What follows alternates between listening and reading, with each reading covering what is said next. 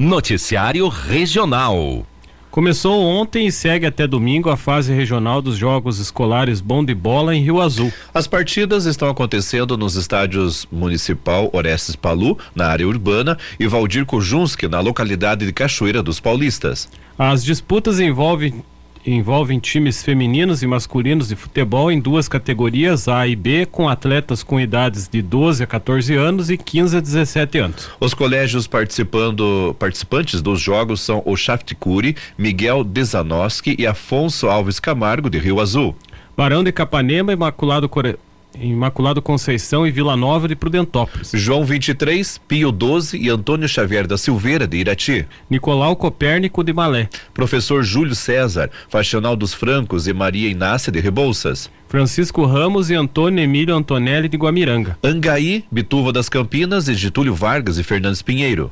Também o Parigô de Souza de Inácio Martins e João Negrão Júnior de Guaraúna de Teixeira Soares. Os avisos paroquiais.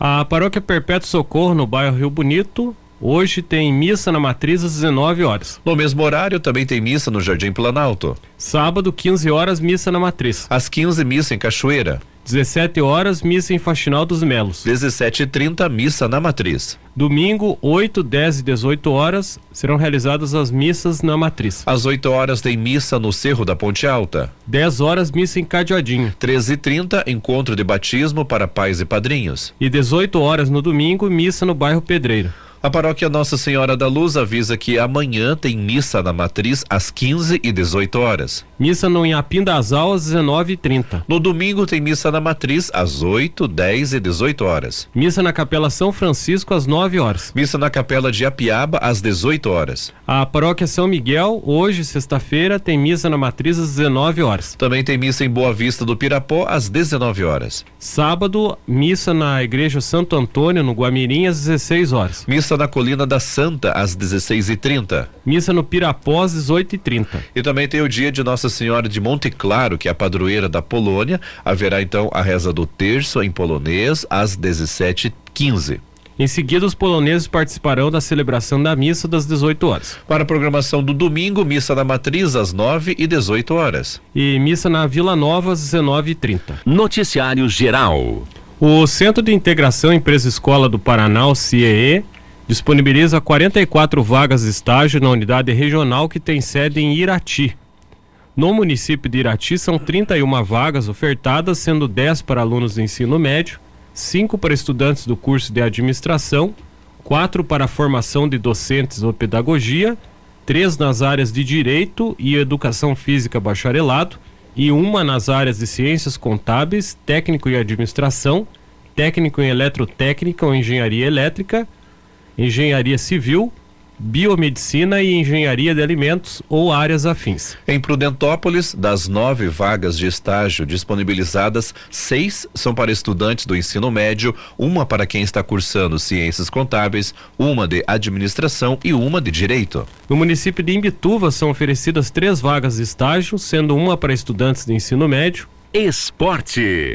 A Copa Libertadores da América teve um jogo ontem confronto de ida das quartas de final no Maracanã, no Rio de Janeiro. O Fluminense venceu o Olímpia do Paraguai por 2 a 0.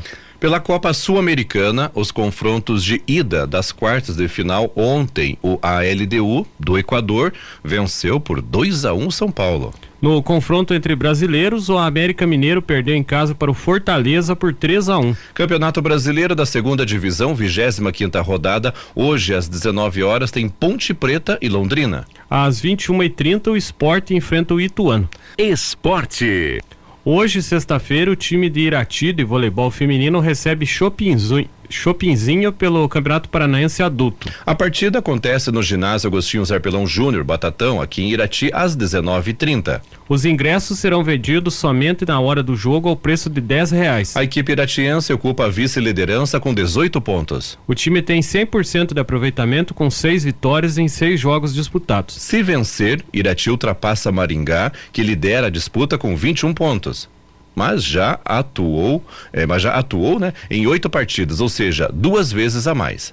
A equipe de Chopinzinho está em quarto lugar com 12 pontos. No Campeonato Paranaense Sub-15, o Irati joga na região norte do estado contra o Maringá Futebol Clube no CT do adversário em Maringá no sábado às 10 horas. O Azulão é o último colocado do grupo E não tem nenhum ponto até o momento. Já o Maringá está em segundo lugar com seis pontos. Para manter as chances de classificação, Irati precisa vencer a partida. Em caso de empate, o Azulão não terá mais possibilidade de ultrapassar o rival na classificação. Somente os dois primeiros colocados de cada grupo seguem na disputa. A quinta rodada da Copa Irati de Futsal teve quatro jogos nessa semana no ginásio Fortunato Colasso Vaz, ao lado do Parque Aquático. Na segunda-feira, o americano perdeu para o MT Calhas por 4 a 2. Já o Entre Amigos venceu o Grêmio da Pedreira pelo placar de 4 a 2. Na terça-feira, o Canarski Amigos derrotou o Parceria por 5 a 4. Já o Leite São Miguel CK Esportes goleou o América Esporte Clube por 13 a 0. Na classificação da competição, o Leite São Miguel lidera a disputa com 15 pontos. O Canarski Amigos está em segundo lugar com 12 pontos. O MT Calhas ocupa a terceira colocação com 10 pontos. Parceria e América somam 7 pontos.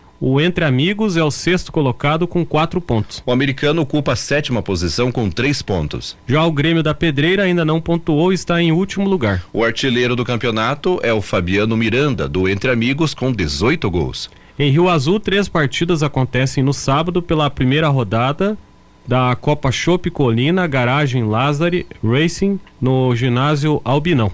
Às 18 horas, o time da Vila Maria, Fazenda Rigo, Move Brink Agripeças enfrenta o Atlético Bal de Rebouças. Na sequência, a equipe do Clube Vila Diva JBK enfrenta o Jato Louco Lavacaras 19:30. Já às 21 horas, o GT Car Renova Guamiranga joga contra o Esfinge de União da Vitória. Noticiário local.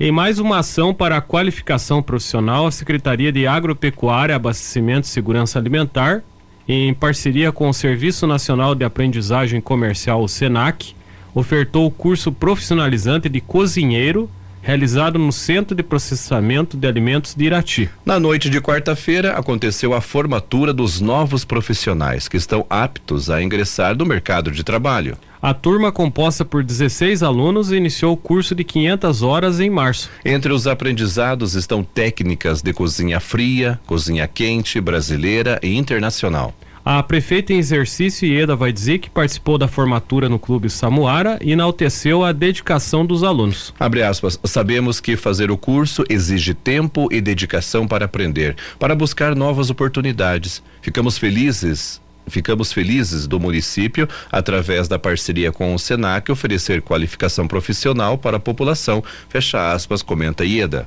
Atualmente, um curso profissionalizante de padeiro está sendo realizado no Centro de Processamento de Alimentos, que fica em anexo à Feira do Produtor Iratiense. Noticiário Geral. A Prefeitura de Guarapuava está com um processo seletivo seriado, um PSS aberto para a contratação de profissionais da saúde. As vagas são para o SAMU Regional, localizado em Guarapuava e nas bases descentralizadas de Cantagalo, Candói, Laranjeiras do Sul, Nova Laranjeira, Pitanga, Prudentópolis, Rio Bonito do Iguaçu e Turvo. A inscrição é gratuita e pode ser feita até às 17 horas do dia 10 de setembro. As vagas disponíveis são de condutor socorrista, médico 24 horas, médico 12 horas. E técnico em enfermagem. Os interessados em se candidatar devem realizar o cadastro no site do concurso e anexar os seguintes documentos: frente e verso do CPF RG, comprovante de residência atual, comprovantes de escolaridade, diploma de medicina, enfermagem, técnica de enfermagem,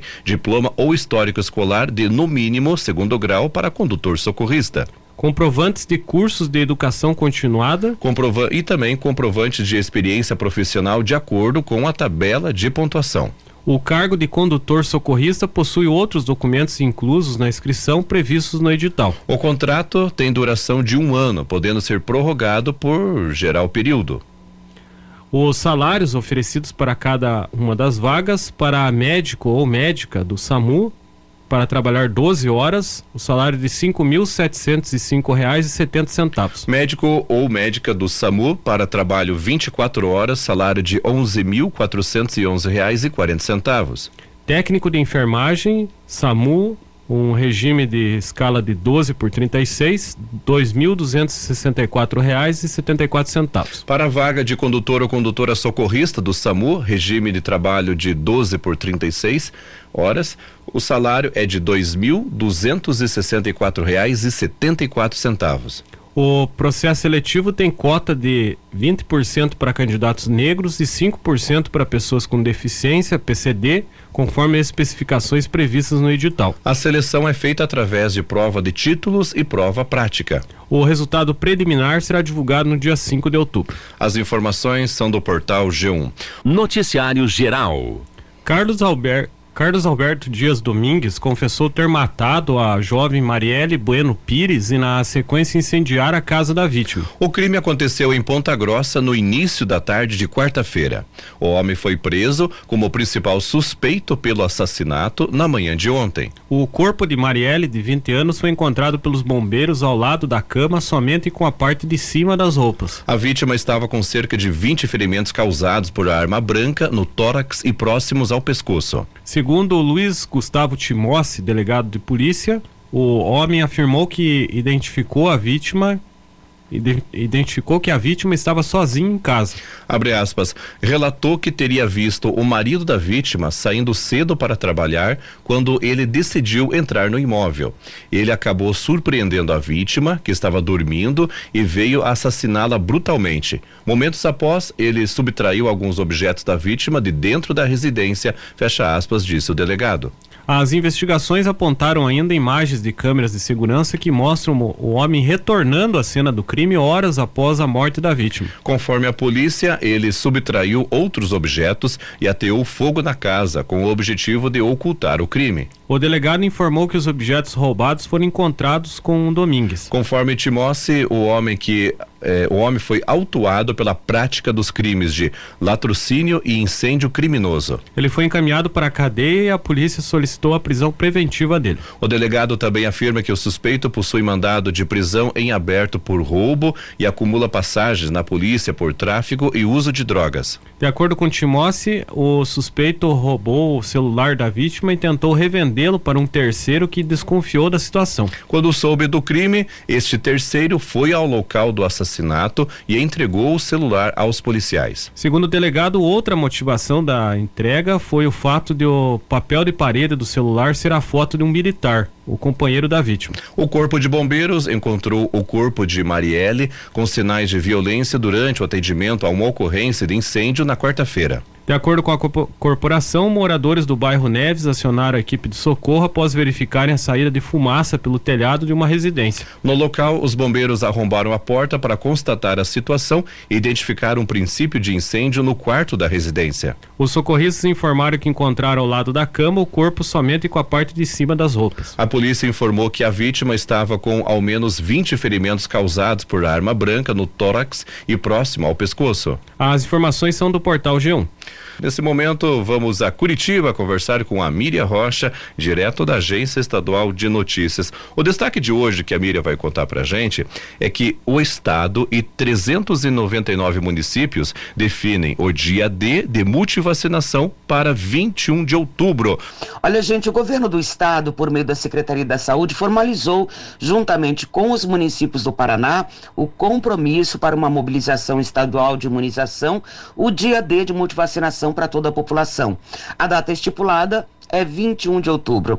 Mas a campanha ela começa no dia 14, né, estendendo aí até o dia 28 de outubro. O objetivo é aumentar a cobertura vacinal no estado. O compromisso, ele foi firmado entre a Secretaria Estadual e o COSENS, que é o Conselho de Secretarias Municipais de Saúde, durante a quarta reunião ordinária da Comissão Intergestores Bipartite ontem aqui em Curitiba. De acordo com o levantamento da Secretaria da Saúde, 669 mil doses da vacina contra a influenza, por exemplo, estão disponíveis nos municípios para a população em geral. Dentro das linhas de cuidado, foi apresentada e firmada na comissão Intergestores a agenda com as ações neste segundo semestre para avançar na estratégia estadual Envelhecer com Saúde no Paraná. Entre elas estão a criação de uma nova forma de abordagem e estratégias de avaliação da pessoa idosa Como assunto permanente, o cuidado da gestante uh, vai ter aí uma atenção especial e mais direcionada. Foi acordada a criação de um grupo especializado para acompanhar as demandas municipais, onde os índices de mortalidade infantil estão aí muito abaixo do esperado é, houve ainda discussão sobre a importância do programa de incentivo financeiro para reabilitação de deficiência intelectual. E finalizando a pauta, foram definidas ações estratégicas para o enfrentamento de doenças crônicas e agravos não transmissíveis, a alteração do fluxo de priorização e autorizações aí dos procedimentos cirúrgicos e o debate sobre a importância de novas ações para o combate às arboviroses aqui no Paraná. Bom, era essa informação que eu tinha para hoje, meus amigos. Um grande abraço, um ótimo final de semana e é claro que se Deus quiser na segunda-feira eu tô de volta.